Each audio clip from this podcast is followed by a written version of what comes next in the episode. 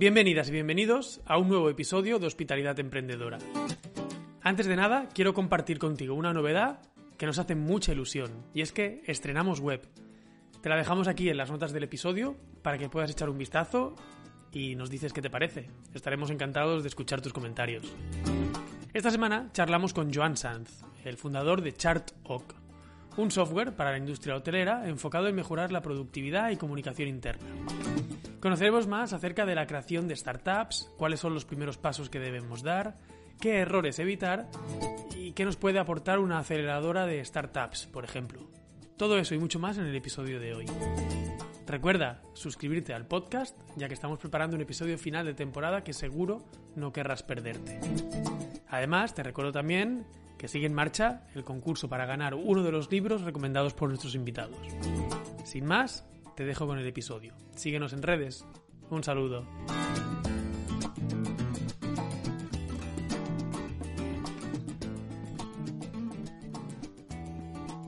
Muy buenas tardes, gracias a todos por acompañarnos en un nuevo episodio de Hospitalidad Emprendedora. Hoy estamos aquí con Joan. ¿Cómo estás, Joan? Muy bien, hola, ¿qué tal? Gracias por invitarme, chicos. Gracias, gracias por acompañarnos, gracias por prestarnos tu tiempo. Em, queremos hablar y aprender contigo acerca del mundo de las startups tecnológicas, que es el mundo del ecosistema en donde te desenvuelves hoy en día. Pero me gustaría que empecemos brevemente comentando tus inicios para entrar un poco en contexto. Em, si no me equivoco, tienes una maestría en gestión hotelera y también has trabajado en revenue management, ¿verdad? Sí, bueno, eh, lo has dicho, ¿no? Eh, hice un máster en el 2010 en el SET, en, Hospitality Management y, y, he estado vinculado al sector de tecnología y de Revenue Management con empresas que desarrollan software para Revenue y empresas que eh, hacen consultoría de externalización y gestión hotelera en Revenue Management pura idea. Entonces, eh, este es el background resumido. anteriormente también eh, aunque no lo comento mucho, estuve unos, meses en el tenedor, estuve más de un año en The Student, bueno, en Melon District, que fue, que, que, fue absorbido por The Student Hotels. Eh, ahí fue una escuela de management realmente, porque con la gente que, que estuve allí fue una, unos cracks de, de gestionar personas, equipos, y, ahí fue donde realmente me, me salí del niño de, de, de, salir del cole o de la escuela, ¿no? De, de, de, la universidad a formarte dentro de una oficina con, con la discreción y con los emails y con la organización personal hasta pasar por distintas empresas que me iban formando poquito a poquito hasta la última empresa que trabajé que, me has preguntado por anteriormente que es eh, de Revenue de Exotels que es donde estuve más de cuatro años eh, adquiriendo entre, eh, experiencia en consultoría estratégica en revenue management. Y tras estos, tras esos, esas experiencias y esos años, eh, fundas tu propio, tu propia empresa, tu propio software, que es Chartok. Cuéntanos un poquito de qué va. Sí, bueno, también estuve en Hotelero, que es, era un motor de reservas eh, era un startup. Hay que ser, hay que, eh, eh, te hablo un poquito antes para, para venir al principio, ¿no? Allí, en Hotelero, era parte de una empresa de una incubación, en una incubadora de startups, de donde salieron varias startups que algunas no avanzaron y otras sí que, sí que aguantaron muy bien. Eh, y Hotelero era una de las incubadas de más de 7, 8 startups que era del grupo Spirit, era un grupo inversor y un grupo incubador y creador de startups.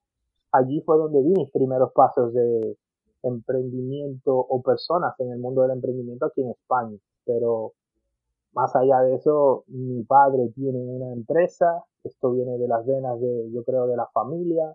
Eh, hay mucho emprendedor eh, médico, ingeniero, arquitecto dentro de mi familia tanto de padre como de madre, entonces ahí hay una, una motivación de tener un poco de, emprendimiento. Eh, ya sabía lo duro que es, porque he visto eh, mis familias, eh, tanto irle bien como no irle tan bien en tiempos de crisis como estamos ahora, y las crisis suben y bajan, ¿no? No se espera uno que venga como esta, pero ahí es de donde salió este tipo de, de incentivo. Entonces en Hotelerum fue donde vi el mundo tecnológico, porque yo siempre había visto otros mundos eh, más allá del sector tecnológico y allí vi realmente la capacidad que es de poner en marcha soluciones y tener clientes en todo el mundo sin necesidad de estar en todo el mundo, ¿sabes? Entonces el Internet realmente yo vi, yo, vi una puerta porque fue en el 2011, 2010-2011 y vi la capacidad de, expansión que tiene este tipo de, canal de distribución que es online en internet y ahí fue donde vi los primeros pasos.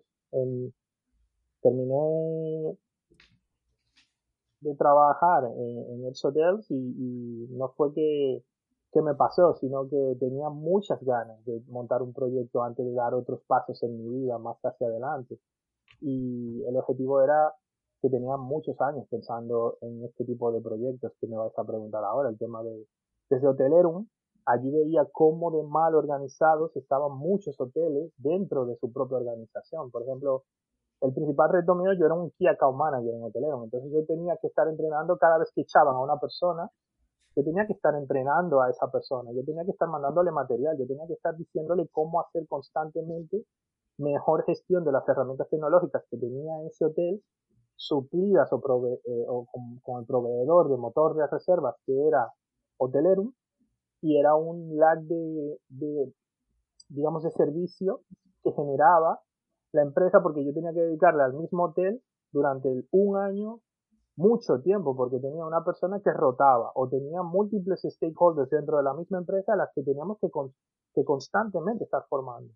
Y yo decía, ¿por qué no son organizados los hoteles? Y eso nos genera una frustración a nosotros para poder hacer nuestro trabajo con el resto de nuevos clientes, porque el problema no son los clientes que tú tienes, son los nuevos que vienen delante, que también tienes que ofrecer la misma calidad, el mismo servicio, el mismo soporte, el mismo proceso de venta. Y todo eso se volvió un bucle. Echaban personas o se marchaba personas, eh, tenías que volver a reentrenar personas, estar constantemente hablando con nuevos equipos, diciéndole a uno una nueva funcionalidad. Entonces yo decía, ¿por qué no hay un sol, una sola forma de centralizar todo este conocimiento?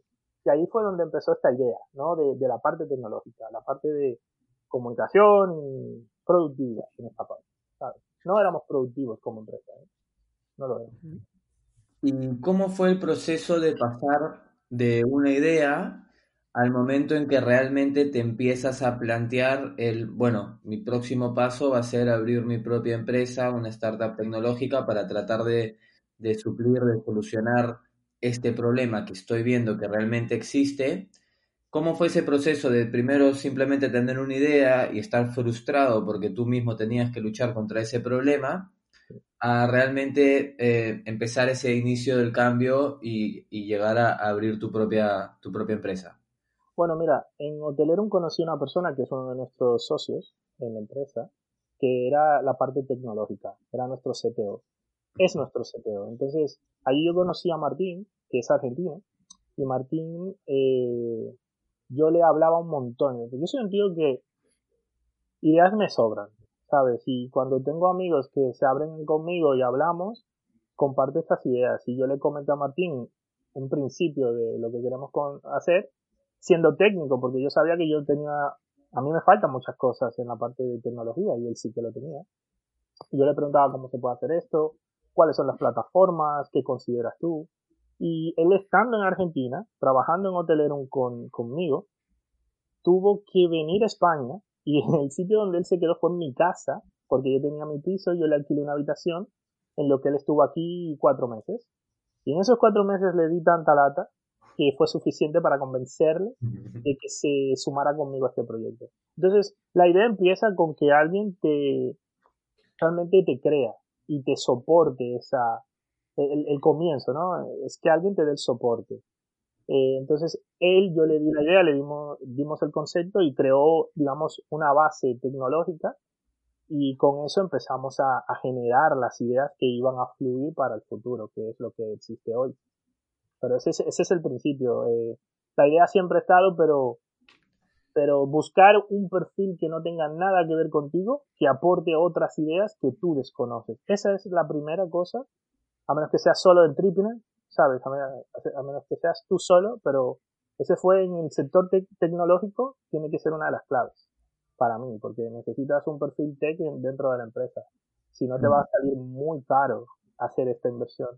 Y al menos con un perfil que domine, controle y se vuelva el gatekeeper, como yo le llamo, como el, el cuidador de la seguridad y las puertas de ese, de ese entorno digital, eh, eso es lo que es Martin hoy porque tenemos developers, tenemos más de, gente desarrollando y es, es lo mismo crear código y, y, ser código puro y duro y alguien que realmente mira cómo evolucionará el producto um, mediante vamos sumando nuevos clientes, nuevos usuarios, almacenando datos sensibles, etcétera, etcétera.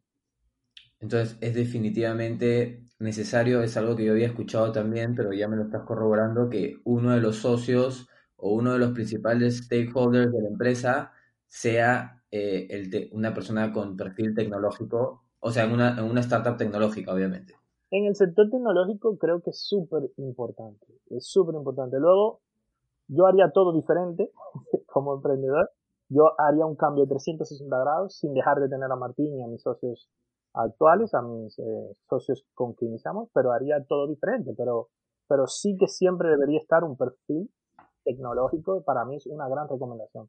Porque eh, tengo que decirlo, yo fui a buscar empresas tecnológicas para ayudarnos a hacer soporte de servicio, eh, tanto empresas como externos, como freelancers, y no sé si puedo hablar de cifras aquí, pero yo me he gastado más de 30.000 euros literalmente que he perdido. Pero es lo que me ha enseñado a aprender cómo no gastarlo mal en el futuro, literalmente. Y fue por externalizar algunas cosas, externalizar servicios, por individualizar eh, funciones o digamos posiciones dentro de la empresa que no estaban alineadas y eso lo que hizo fue evitar crecer más rápido y fue mucho antes de haber eh, empezado el proyecto porque tenías que, ver por dónde ibas a encontrar esas esa forma de que el, el, proyecto funcione, ¿sabes? Como cuando dices, bueno, quiero montar un proyecto, no tengo equipo, lo pago, el desarrollo, hago el piloto y veo si lo, después de hablar con varios hoteleros, claro, y hacer una pequeña conceptualización del producto, pero ninguno funcionó hasta que realmente pusimos en marcha un developer, un CTO, un product management, que es ahí donde yo estoy casi en, el 80% de mi tiempo, y, y, pusimos en marcha todos juntos trabajando más de dos años en eso, antes de realmente lanzarlo. Así que no es tan fácil, ¿eh? no es tan fácil.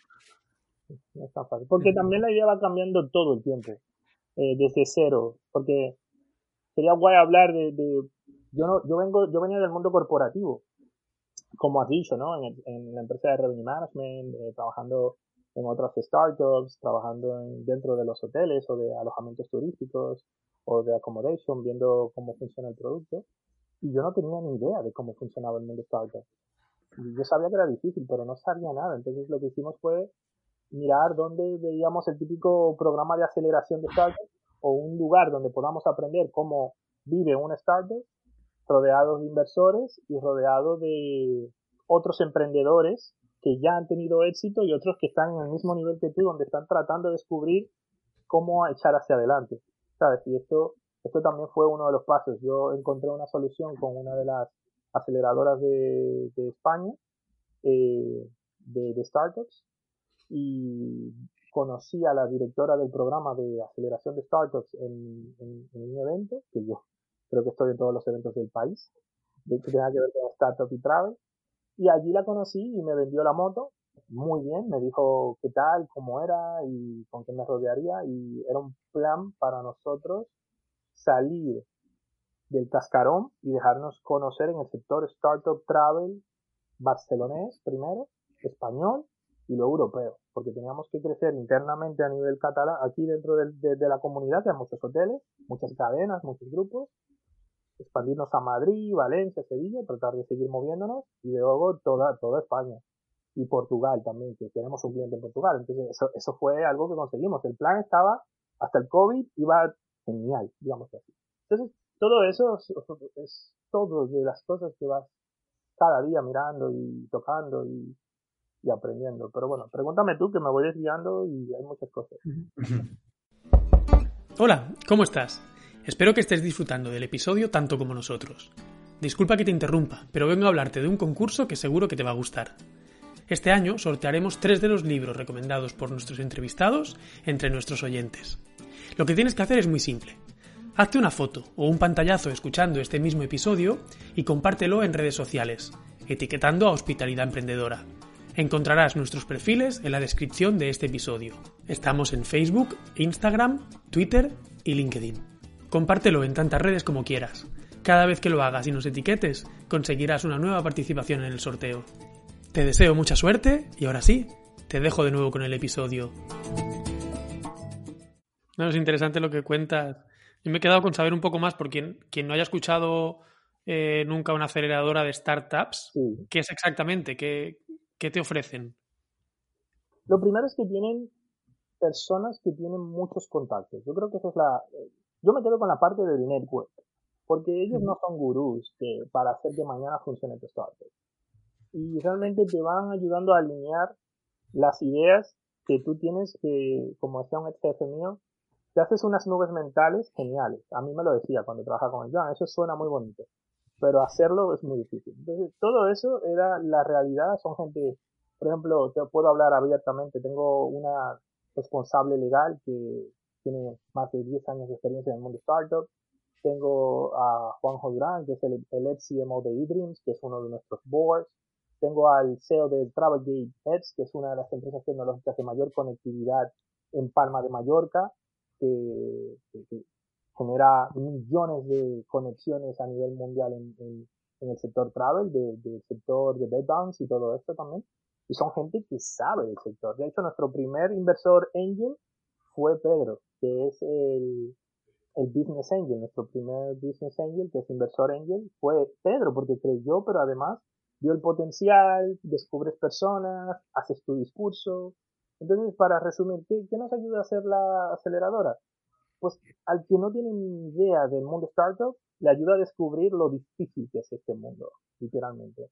En España, en otros países, como Estados Unidos, está Y Combinator y hay muchas grandes, eh, diferentes, con diferentes modelos de negocio. Por ejemplo, Connector, donde yo está, tiene un modelo. Hay otras en España que me gustan muchísimo también, que estoy tratando de, de que nos afecten porque tienen una visión más de, pues ya está en una fase grow, ya está en una fase de que tiene que tener algo de dinero para seguir avanzando y tiene potencial, tiene un gran equipo, etcétera. Entonces tienes que ir aplicando.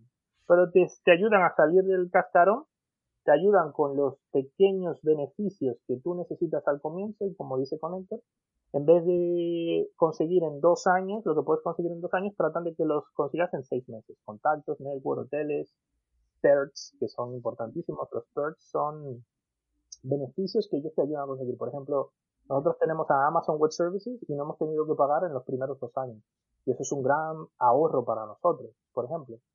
Tenemos consultoría gratuita con expertos, tenemos Shopify descuentos, tenemos Stripe descuentos, tenemos PayPal, descuentos para hacer cobros y creamos e-commerce o procesos de, y pasarelas de pago. Tenemos consultoras de contabilidad, de finanzas, de legal, eh, que son primeras consultas que al principio podrían dos o tres o cuatro o cinco citas, pues te podrían salir mucho dinero. Eh, pero bueno, nosotros teníamos claro lo que queríamos conseguir. Uno, un experto en el mundo management, que era Juanjo, es Juanjo Durán del mundo de, de que es, un crack a nivel de experiencia con Big Corporate. Pedro, que es un SEO, ya es un emprendedor, ya no por ejemplo, él me ha dado muchos consejos, yo lo tengo en mi WhatsApp, ¿sabes lo que es poder mandarle un WhatsApp a un tío que está muy ocupado con 150 developers? Eso es muy difícil, ¿sabes? Y pues mi abogada, pues, eh, yo le llamo mi abogada, pero es mi socia, nuestra abogada de la empresa, nuestra socia, eh, pues yo ahí la tengo en el WhatsApp y le digo, ¿qué te parece esto? ¿Qué te parece lo otro? y creen nuestro proyecto, ¿sabes? Porque es un match. Tú no puedes ir decir, yo te quiero a ti, no, ellos, tú le dices, yo te quiero a ti, y ellos te miran, te analizan y dicen, pues me va bien, me gustas, vamos a trabajar juntos. Y dedican seis meses de, tu, de su vida durante un periodo puntual a decisiones estratégicas y reuniones importantes para, para asesorarte recurrentemente. Y se, tiene su, su sabor agridulce, hay algunos que quisieras exprimirle más, y que tengan más tiempo. Y otros que dan todo, lo dan todo. Es depende de la suerte que tengas en el momento, son gente muy ocupada. Pero bueno, luego los demo days, asistes, a eventos donde aprendes y ves a inversores, sabes lo que quieren. Eh, yo personalmente creo que he aprendido a rajatabla y muy duro qué quieren los inversores. Eh, yo creo que España tiene muchos inversores que, que creo que, que, no quiero decir nada malo, pero creo que no hay mucho riesgo en España. Se va mucho a, a el capital riesgo, como se le llama, no es riesgo. Mm. ¿Sabes? El riesgo es que, que te falten métricas y que tú confías que ese producto, ese equipo lo va a sacar adelante. Pero hay muchas veces que sabes que, que necesitas más métricas porque te las exigen desde ventas, ahora en el coronavirus. Eh, Franco sabe que es muy difícil que los hoteles están en invernación, es muy difícil tratar de vender, eh, desde diciembre salimos potentes. En diciembre tuvimos nuestro primer cliente que Gianfranco conoce, que es Frances. Bueno, que habéis entrevistado a Frances. Entre noviembre y diciembre pues fue el primero. En enero tuvimos otro. En marzo, en febrero fuimos, en, enero fuimos a Fitur y salimos con un pipeline genial. ¿Sabes? Con proyecciones de venta y de contactos buenísimos. Y en marzo, pues ya sabes lo que acaba de pasar. Entonces, bueno, gracias, Fran, eh, gracias a Francis hemos podido pivotar mucho, hacer mucho cambio, dedicarnos al producto durante toda la pandemia porque eh, podemos mejorar con las recomendaciones. Y no sé si va bien que diga, pero Sweet Apartments también está siendo bastante positivo para nuestro equipo porque Nuria es una crack del reporting y nosotros somos unos cracks de, la, de, de mejorar y hemos hecho todo lo posible para ir haciendo cosas rápido, y como lo habéis notado. Pero bueno, es eso, la, aceleradora te da todo lo que tú necesitas y a veces puede que le falten cosas, pero no es perfecto, no es un mundo perfecto, ¿sabes? Llena de perfiles como los que tú necesitas y yo soy una persona que ya en muchos sitios me conoce gracias a estar en una aceleración del mundo startup, del mundo inversión, del mundo travel, de haber participado en el B-Travel el año pasado, que ganamos el primer lugar como startup innovadora porque nos enfocábamos al staff del hotel en vez de seguir vendiéndole cosas a, las personas, ¿no? Distribución, comercialización. Eso fue lo que nos reconocieron. Habéis hecho un punto en el que por lo general no se toma en cuenta, que son las personas que trabajan dentro del hotel. Nos dieron ese, ese, ese punto de vista positivo. Entonces, ahí todos esos eventos, esa visibilidad, yo no lo hubiera descubierto si no estoy dentro de la federación. Tampoco me hubieran ayudado a estar y descubrir cómo hacer los discursos, cómo hacer la presentación, cómo reducir en cinco minutos o en tres minutos una presentación que nos va a tomar una hora aquí hablar sobre ella. ¿Sabes? Es que todo eso es práctica recurrente. Si miro la presentación que yo mandé la primera vez a Connector, a la aceleración, la primera presentación nuestra y la comparas con la de hoy, es que es como de aquí al sol, de diferente, ¿sabes? De distancia, no se parecen nada, porque eso es lo que tratas de conseguir, mejorar cada palabra, discurso, cada, cada punto, cada detalle, en donde puedes ir explicando mejor lo que haces y para convencer no solo a la audiencia target, que son los hoteles, o hostels o accommodations, eh, pero también inversores que necesitamos el dinero para es, un, reto diario. Eh, has estado hablando ahora de las aceleradoras, que bueno, son un key player en el, en el ecosistema de startups. Eh, ¿Hay otra cosa que te haya sorprendido mucho de este ecosistema, a diferencia de, del ecosistema corporativo? Y también, eh, ¿qué extrañarías que venga más bien del sistema corporativo hacia el ecosistema startups? ¿Qué crees que, podría incorporar más bien el ecosistema startups del emprendimiento eh, tradicional? A ver, simplificando la pregunta, ¿podríamos nosotros, podría el mundo corporativo aprovecharse más de las startups en el mundo travel o en qué sector o en general? Sí, no, yo también diciendo quizás al revés eh, es decir, ¿podría el mundo startup aprender algo del mundo corporativo? ¿O crees que...?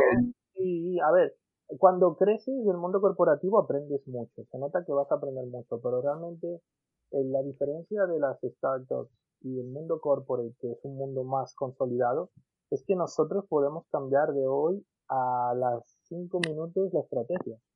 En cinco minutos podemos cambiar la estrategia, en diez minutos, en un día, podemos hacer cambios drásticos en nuestra estrategia y los corporates no pueden. Entonces, es difícil aprender en un mundo en el que para, para tomar una decisión necesitas cinco tíos sentados en una mesa en el mundo corporate. Mm. Nosotros, Luz y yo, que somos los CEOs, Luz Alvarado, quiero mencionarla aquí, que, que, es mi socia, eh, pues discutimos y en 10 minutos llegamos a la conclusión de que tenemos que tirar por ahí, porque hemos firmado tres nuevos clientes y están pidiendo un calendar como lo habéis hecho vosotros, cuando estaba en nuestro pipeline para tal vez dentro de 45 días. Y para vosotros es una prioridad, pero tenemos a ti, tenemos a tres o cuatro cuentas nuevas y hablaban de calendar y lo veían una prioridad, pues cambiamos y pivotamos automáticamente, porque eso te va a hacer más contento, organizarás más tu agenda, todos los equipos, organizarás más eventos, podrás marcar deadlines y tenerlo más ajustado dentro de nuestra plataforma. Pero para nosotros eran 45 días. Entonces, eso no lo puede tomar una empresa porque tiene proveedores que ya les paga, que les paga para hacer cosas que se tomarán en una semana, en dos semanas, en tres semanas, en un mes. Entonces, es muy difícil poder aprender del sector corporate. Sí que puedes aprender de sus finanzas. ¿Sabes? Cuando tiras de, de, de, una empresa grande, pues sí que los costos están mucho más controlados porque ya tienen costos estructurados, pero un startup no. Un startup tiene costos que puede variar en, al mismo tiempo de una decisión de 10 minutos, ¿sabes? Cortamos costos por aquí, cortamos, cortamos costos de marketing, eh, no tenemos esos compromisos, nunca nos atamos a compromisos a largo plazo, ¿sabes? Estamos a, yo todos mis sistemas de suscripción están a, mensual y una corporate pues trata de tener eh, costos, ahorrar costos, tratando de tener acuerdos a largo plazo. Entonces eso también vas aprendiendo ese tipo de cositas y son ejemplos que puedo poner, pero es muy difícil que un startup pueda realmente beneficiar. Yo creo que es viceversa. Una gran empresa ahora se va a aprender mucho más de las startups. De hecho, el otro día en LinkedIn hice una publicación donde dice, Hoy más que nunca, los hoteles tienen que trabajar como las startups mm. y votar cada minuto, hacer cambios en cualquier segundo que puedan ser asumibles a nivel de costes, claro, pero sí que las empresas grandes tendrán que aprender un poco más de, ser más startups con el tema de las crisis ahora mismo. Aquí me surge una pregunta que es más en estilo consejo, que a nosotros nos gusta sacar consejos accionables y puede que aquí haya gente que son líderes de empresas o bueno, también solopreneurs. Pero, por ejemplo, para adoptar esa cultura del startups, del, del pivoteo rápido, mm. ¿qué, qué, tendríamos que hacer quizás em, para poder empezar a adoptar esa cultura? Yo te diría lo que yo, con todo lo que sé hoy, que fue uno de los principales propósitos que empezamos a emprender, eh, a ver, el principal propósito era aprender cómo funciona el mundo startup. Al cabo de año y medio ya te puedo decir que yo, si tendría que pivotar desde cero y empezar incluso como solo entrepreneur, yo buscara 100 leads, aunque sea 100 contactos o 10 contactos, haría un mock-up en una hoja, un boceto, iría con los 100 y le diría, ¿pagarías por esto ahora mismo? Y te dirían no, o sí, o cómo pagaría, o si es un problema o no es un problema real a corto plazo. Sin gastarme ni un solo euro. Literalmente. La técnica es no gastarte. Te pongo un ejemplo, no te gastes mil euros, haz un pivot con un diseño en papel y lápiz, busca todos los leads con esos mil euros si puedes, haciendo una campaña expectativa y saca feedback y ves si eso va a funcionar. Porque inviertes mucho dinero y mucho tiempo, que es dinero, porque todo lo que hemos hecho es invertir tiempo nosotros. Todo esto de hacer concursos, eventos, como no tenemos tanto dinero, tenemos que estar haciendo recurrentemente, asistiendo a eventos, dejarnos conocer, tener visibilidad, que nos vean todos y eso es tiempo que no estás dedicando a, tu empresa. Entonces todo eso te lo puedes ahorrar lo más rápido posible y cambiar la estrategia antes de empezar a invertir. Yo creo que ahí es donde realmente tendría mucho sentido.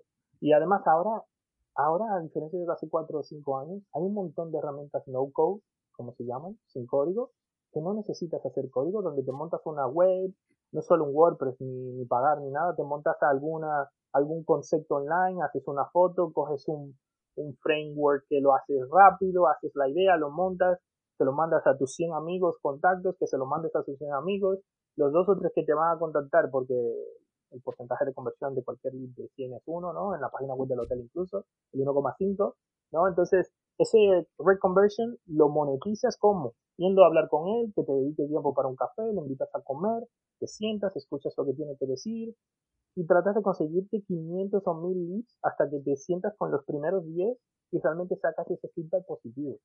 ¿Sabes? No invertir sería la clave. No inviertas ni un euro hasta que tengas realmente el feedback real, no de porque tú te lo imaginas o tú te lo crees. Porque yo estoy muy confiado desde que empezamos. Y Luz y Martín, que Martín ni está confiado. Martín se tira al agua, si no hay, y si el fondo es bajito, se rompe la pierna conmigo ahí también. Y Luz también. Pero realmente hemos aprendido contigo, Santiago, con Nuria, con Frances, con los de Lisboa, con los primeros, con unos de Italia que fueron nuestros primeros del MVP. Esos son los que nos han dado la, la razón, no lo que teníamos en mente. ¿Por mm. dónde movernos? No, sé, no eres tú, la idea la tienes tú y las ganas de emprender y de, de avanzar. Pero realmente el que te lo va a dar es el que te va a pagar o el que realmente lo va a utilizar. ¿Sabes? Entonces eso, eso, si yo hubiera podido hacer más antes de emprender, no solo con la ciudad, porque trabajando con hoteles todos estos años, yo digo en mis discursos, he hablado con más de 4.000 hoteles viajando a Londres, a Berlín, a Fitur, a Portugal, a la BTL, a la ITV, al World Travel Market, a todo esto, he escuchado sus problemas, pero y me he sentado con muchos de ellos y muchos emprendedores a, a, preguntarle qué opinas de esta idea, porque también yo hablo con un montón de emprendedores en el sector corporativo. Y me decían, ah, mola mucho, mola mucho, pero si hubiera tenido más tiempo para sentarme y ver más cosas de lo que yo en ese tiempo, lo hubiera hecho más todavía. Aunque ahora estoy muy contento porque lo hago con el cliente real, que es lo más importante. Ese, ese que se atreve a ponerte el euro en la cuenta. ¿Sabes? Yo llamé a un tío de, de Galicia, que está muy de moda los hoteles de Galicia, y el, el, el director de operaciones, y me dice una cosa que no se me olvida que, era, lo que me, encanta, hablar con hoteleros cada semana. Yo trato de hablar con tres personas a la semana. Hace, bueno, no voy a decir quién era, no puedo, pero he, estado hablando con muchos hoteleros y el tío me dijo, mira, Joan, si tu software me cuesta un euro y no me genera rentabilidad, es carísimo. Así que no te preocupes por el precio. Vamos a hablar de lo que me puede resolver. Yo me quedé con una moraleja tan buena de esto. ¿Sabes? Como, a mí me da igual lo que yo te vaya a pagar. Lo que, lo que, lo que me importa es cómo va a ser que yo deje de gastar más o que esa productividad que tú mencionas realmente sea tan rentable que lo que te pague sea nada. No me salga, ojalá pagarte 100 mil euros, pero que me amortice mucho más esos 100 mil euros. Y eso me enseñó una gran moraleja. Aún no son nuestros clientes, tengo fe de que lo sean. Fue durante el momento de la pandemia donde todos los hoteles estaban invernando, ellos estaban cerrados todos pero no, no, no hemos avanzado porque, bueno, no están todos abiertos. Tienen un director de IT que vio nuestra solución y nos pidió que, que nos contactemos en seis meses y eso es lo que hacemos, ¿no? Hablar con cada uno todo el tiempo, son más de 40 hoteles y, y, la verdad que es muy potente. Pero que alguien así te diga eso y que te lo explique así es lo más importante, ¿ves? Por eso te digo, ese feedback con el hotelero real, ¿sabes? Con el cliente final, eso es lo más importante. O si no, haz lo que hacen muchos, que hacen copycat, ¿no? Que copian lo que existe en el mercado. Pero esto, esto no va conmigo. Puede ser rentable, pero no va conmigo. Y ahora que mencionabas eh, la productividad en, lo que decías y que el, eh, software que, que tienes, Chartok, se, se, dedica a aumentar la productividad de los hoteleros. ¿Cómo aumentas tú tu productividad personal? ¿Tienes algún consejo que compartas con nosotros, con nuestros oyentes, para que cada uno de nosotros como emprendedores seamos más productivos en nuestro día a día? Bueno, la verdad es que yo creo que el, principal, la principal forma de ser productivo en el mundo digital es tratar de mantener el email con la el menor número de emails posible. Yo creo que eso, eso, eso es algo que nos cuesta muchísimo a todos, ¿sabes? Yo ahora mismo miro mi bandeja y hay 72 emails y tengo la, tengo que ir y empezar a distribuirlo entre múltiples carpetas, ¿vale? Eh, y eso, eso sería la primera. Tienes un email y está claro, pero mi, mi mayor forma de generar una productividad es en mi agenda del Google. Yo creo que es la super agenda del Google. He descubierto Calendly, que me ayuda a dejar que otros puedan ver mi disponibilidad sin yo tener que decirle te va bien estos tres o cuatro días, ¿no? Que, tú espabilate, ¿vale? Y, y también eh, es un consejo que no aplico yo mismo, es intentar eh, desconectar, ¿sabes? Para que se reorganicen los pensamientos. Yo trabajo demasiado, ¿sabes? Yo estoy demasiado sentado en este ordenador arreglando muchos eh, pollos y haciendo, dando seguimiento a todos los emails y estoy en dos países distintos al mismo tiempo. Yo soy, como sabéis, latino, entonces tanto estoy en este país como estoy en mi país de origen, conectado con mi familia, mis amigos, eh, amigos que se han enfermado por el COVID, estar preocupados, si no es por esto, es porque van a tener un bebé o porque tienen un bebé y quieren saber. Entonces, estar en dos lugares al mismo tiempo y estar trabajando tanto y todo, pues si no te conectas, la mejor forma de ser productivo es hacer una pausa. Y esa es la mejor forma, hacer una pausa. Eh, ahora mismo con la pandemia mucha gente ha descubierto eso, que hacer una pausa es súper importante porque se han visto obligados a hacer una pausa. Pero bueno, a nivel tecnológico me quedo con, mira, voy a hacer así, que esto es, obligatorio. Tengo eh, el Telegram me ha ayudado mucho a desconectar del WhatsApp y es como más más guay también, me ha ayudado mucho a conectar con otras personas de otra forma. El Calendly, el Hangout también y, y bueno, puedo decir que, que más allá de eso, eh, no, no, no sé, no sé qué más decirte. Yo, yo creo que es el email. Si mantienes ese inbox que en una sola pantalla veas todos los emails que tienes, sería perfecto. Esa, es la mejor forma. Pero es dificilísimo es difícil, es difícil lo del email, pero bueno, si tienes muchos emails de personas pidiéndote propuestas y ofertas, bienvenidos sean todos esos emails. Sí, sí, sí. los pongo en un archivo aparte y los voy respondiendo para no verlos todos ahí. Bueno, de ahí viene, de ahí viene el problema de la productividad. Yo trabajaba en un lugar donde una persona tenía más de cinco hoteles y tenía más de mil proveedores que eran el mismo proveedor de diferentes países recibiendo constantes emails de todo tipo. Entonces yo, yo decía, wow, ¿cómo es capaz una persona de gestionar tantos emails, tantos proveedores, tantos clientes, tantas reservas, tantas solicitudes, tantos guests? Entonces todo eso, de ahí viene toda esa acumulación de ideas que, eh, que, que Gianfranco podrá entender que estoy intentando resolver con el tipo de herramientas en donde te desconecto de tu email, si puedo, Gianfranco, y te concentro solo a la gente que trabaja dentro del hotel. Y eso lo puedes ver en algún sentido ahora. Nada de lo que está dentro de esa tecnología estará mezclado con tu correo ahora mismo. Y ese mm. es el principal objetivo inicialmente. Por, eso, por eso lo digo. Em, yo justo hablaba con un compañero ayer y me comentaba de que y creo que Chartalk entra dentro de este sector que vendría a ser Tech. ¿Cuál? HR Tech, o sea, tecnología de Human Resources? Tendríamos una matiz de HR, pero no, no, no hacemos procesos de nóminas ni, ni, nada de esto. Sí que hacemos un poquito del onboarding, que es la parte más, digamos, más viable, que queremos darle esa matiz, pero no estamos dentro de control de horarios, onboarding, porque esto limita a un solo departamento dentro del hotel y ya sabes que nosotros buscamos entrar dentro de toda la estructura operativa del hotel y, y, ese es el, el, mayor problema que tiene. No sé si he descrito bien qué es chat OK, porque eso, eso sería de lo más importante para que la gente entienda qué es lo que yo he emprendido, que es un software de colaboración interna en la industria hotelera que no piense en primer lugar en housekeeping, mantenimiento y la comunicación entre front y housekeeping. No, que piense entre los departamentos operativos, dirección, revenue, marketing, ventas, e-commerce, eh, eh, eh, dirección, operaciones si son cadenas y grupos de hoteles que están totalmente conectados al WhatsApp y con muchos empleados que no tienen correo electrónico, que podrían tener una forma de estar conectados de forma digital, entendiendo las necesidades diarias de un hotel en estos departamentos. Sí que queremos evolucionar a housekeeping y mantenimiento en el futuro, pero el objetivo es que tengas esta desconexión del email y que te centres en un solo lugar a lo que pasa en el hotel y que en una pantalla veas qué pasa en tiempo real en todo tu hotel dónde están pasando las cosas, quiénes lo están diciendo y que con y sin correo electrónico puedan tener acceso a esta plataforma con un simple usuario, como, como ya sabes.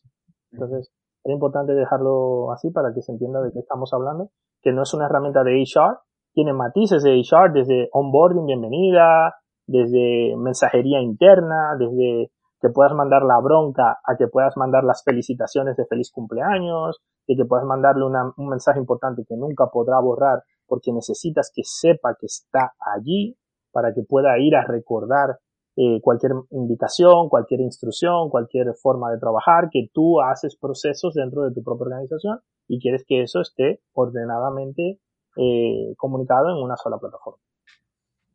Bien, a mí me surge eh, una pregunta muy al respecto de algo que comentaste, que es de lo que aprendiste en la aceleradora y que creo que también puede aportar muchísimo valor a nuestra audiencia. Sí. Y es que nos expliques brevemente qué es lo que tú como startup o como CEO de una startup, eh, cómo te preparas para una ronda de inversiones, es decir, qué, qué es lo que tienes que llevar y tal, pero más que todo también me gustaría que digas cómo resumiste esa presentación tan larga que tenías a una presentación de 3, 5 minutos. ¿Cuáles podrían ser unos consejos para yo decir, bueno, yo quiero presentar mi idea o hablar de mi marca personal o hablar de mi emprendimiento?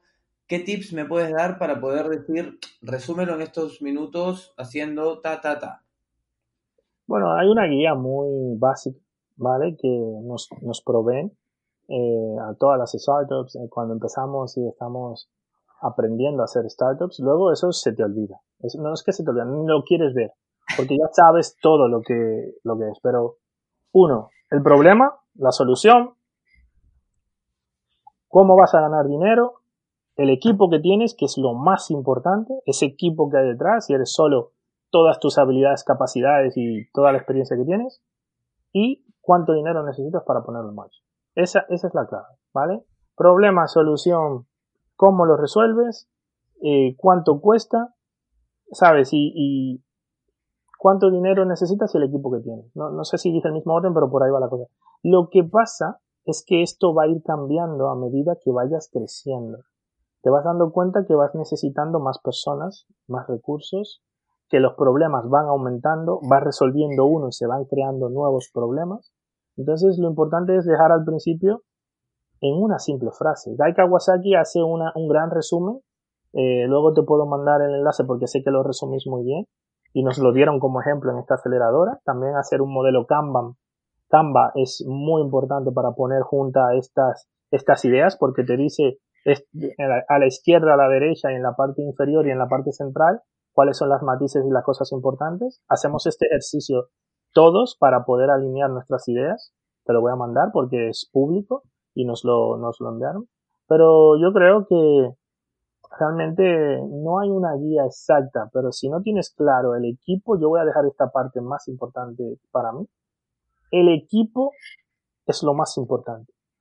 ¿Sabes? Eso es lo más importante. Si quieres una sola palabra, equipo. Yo me quedo con el equipo. La gente que está a tu lado, la gente que te rodea. Eh, es, eso, eso, eso es lo, y, buscar esa gente que te aguante. ¿Sabes? Porque yo soy muy difícil, ya te lo digo. eh, y, y que Luz me aguante, y que Martín me aguante, eh, y que Chira me aguante, que aquí me está hablando ahora, nuestro developer, esto es muy difícil, pero cuando consigues que ellos entiendan que no eres un, que no eres, que no, sé si puedo decir, que, no eres un cabrón, que solo quieres echar para adelante, que te desesperas, que llegas, que tienes tus días donde llega final de mes, tienes que pagar cosas, te faltan los clientes, el coronavirus te inunda, te saltan cinco bugs, cinco problemas del software y tienes que ir a corregirlo. Esto le pasa a todos los software, ¿eh? que, no, que nadie crea que un software no falla. Los software fallan y cuando peor fallan es cuando te generan overbookings, ¿no? En mi caso, por suerte, no tengo este problema.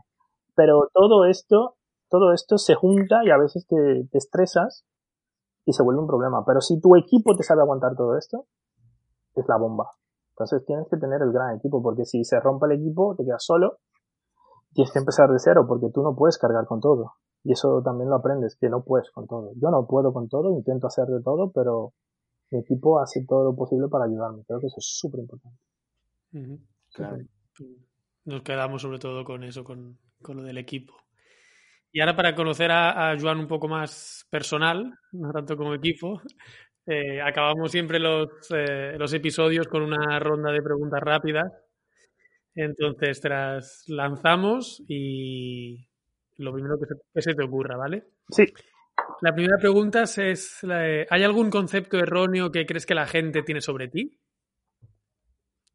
Mm, sí, sí. Eh, que no soy muy sociable, ¿sabes? Porque a veces soy muy callado en un sitio, pero cuando exploto, que empiezo a hablar a lo loco, ¿sabes? Al principio estoy muy callado. Mi mujer me lo dice, tienes que empezar a hablar. La gente cree que tú no vas a... No eres sociable, pero sí que soy... Al final, al principio, la primera impresión es que estoy mirando, estoy analizando, estoy escaneando a lo que me rodea y luego pues me, me, pongo confortable. ¿Cuál es una creencia eh, personal tuya que otras personas pueden pensar que es una locura? Bueno, no creo que sea una locura, pero creer, creer mucho en la ciencia. Mucha gente cree en lo divino solamente y la divinidad no cura cosas. Yo creo que la ciencia cura las cosas. Yo creo que eso mucha gente pone en las manos de, de, lo espiritual cosas que realmente se tienen que fiar más sobre la ciencia. Y, esto para mí es muy importante. ¿Cuándo fue la última vez que cambiaste de opinión acerca de algo importante y por qué fue? Hace 10 minutos. no, eh, a ver, Sí, esto es muy importante. Fue cuando supimos que necesitamos más personas dentro del equipo y puedo, lo voy a decir sin problema, y me daba mucho miedo la dilución de nuestra empresa, es decir, perder más eh, porcentaje de lo que tenemos, porque pensábamos que íbamos a llegar a unos hitos antes del coronavirus, eh, y porque vino el coronavirus ahora necesitamos más equipo, lo cual tenemos que diluirnos un poco más, y necesitamos más ingresos, que no son ingresos de venta, sino que son potenciales socios y tendremos que dejar que entren en nuestro futuro cap table, que es eh, la mesa de inversores. Y esto he tenido que dejar de pensar como antes y, dejar que esto se diluya más y que fluya un poco más por el tema del coronavirus. Nos ha obligado a hacer este cambio. Vamos a meter un nuevo socio pronto, si todo sale bien. Eh, haremos parte de nuestro equity porque necesitamos dejar de hacer cosas para ir a vender y a ir a hablar con más personas. Y esto solo se puede hacer con más personas y un poco de dinero. Entonces esto ha sido un gran cambio en nuestra forma de pensar porque si hubiéramos conseguido los 50.000, 100.000 euros que teníamos en mente, no hubiéramos tenido que hacer esto y hubiéramos tenido esta progresión de vender de diciembre 1.000 a enero 2.000, a febrero 4.000, a a marzo 10.000 y esa era la proyección que teníamos, pero esto se cayó en, dos semanas. Entonces, hemos tenido que hacer este cambio drástico en este sentido.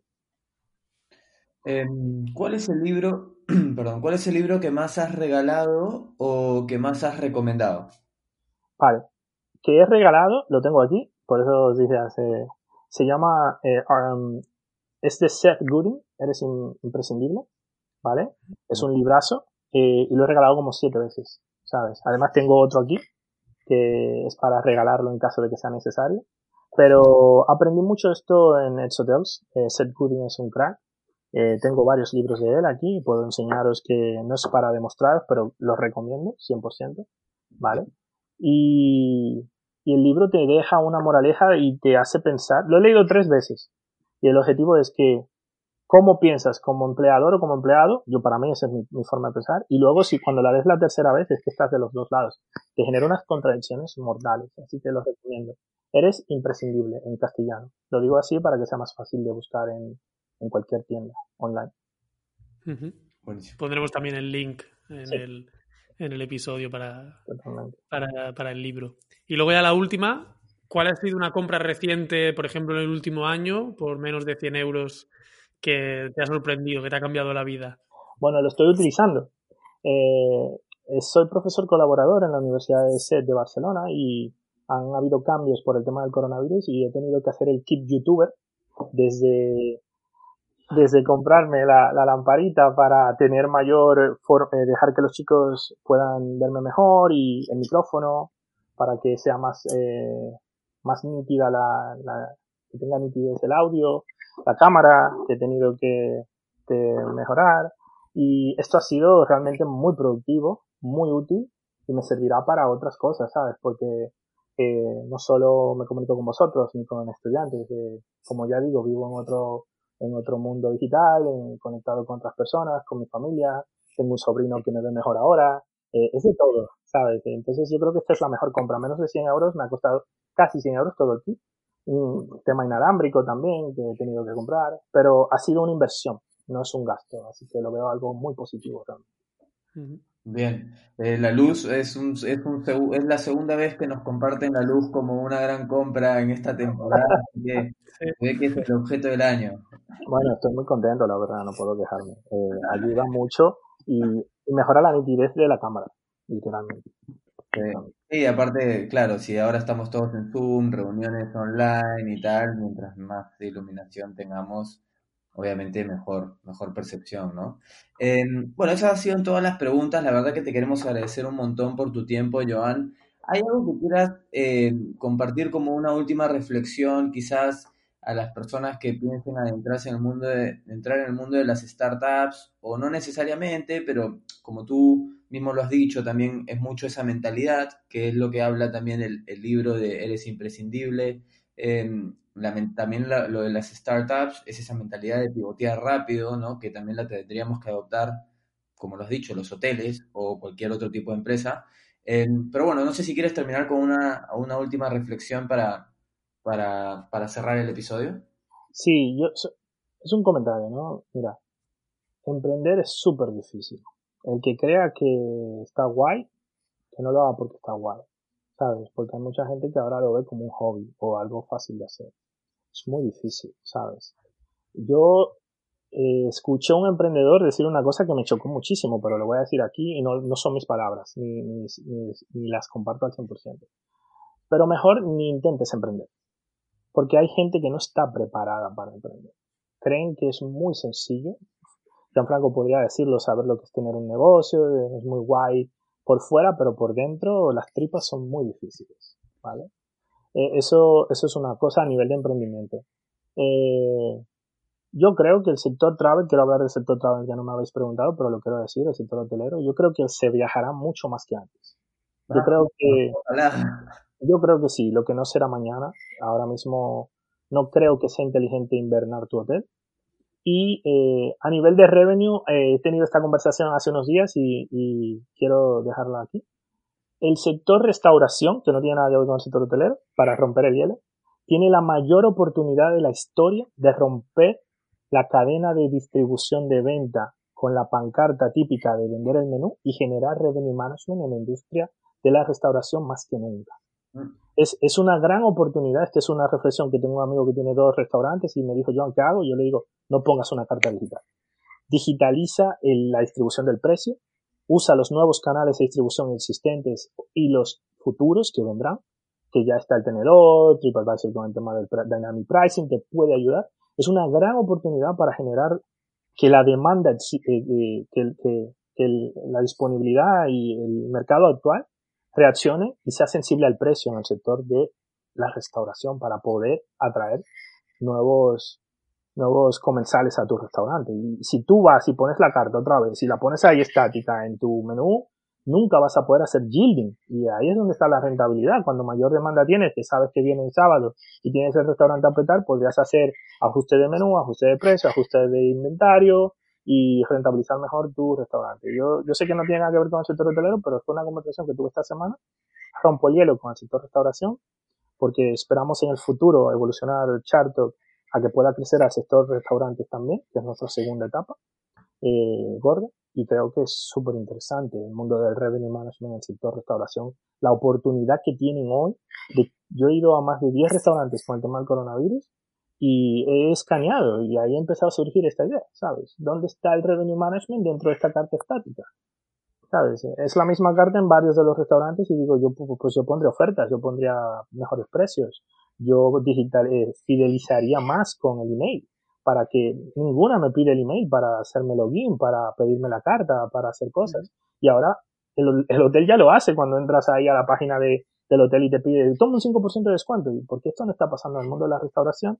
Aprendamos, aprendamos esto, ¿sabes? También yo, yo me suscribo a muchas webs de ventas eh, online, Salando, Asos y todas estas, y todas las técnicas de estas empresas son aplicables al sector hospital.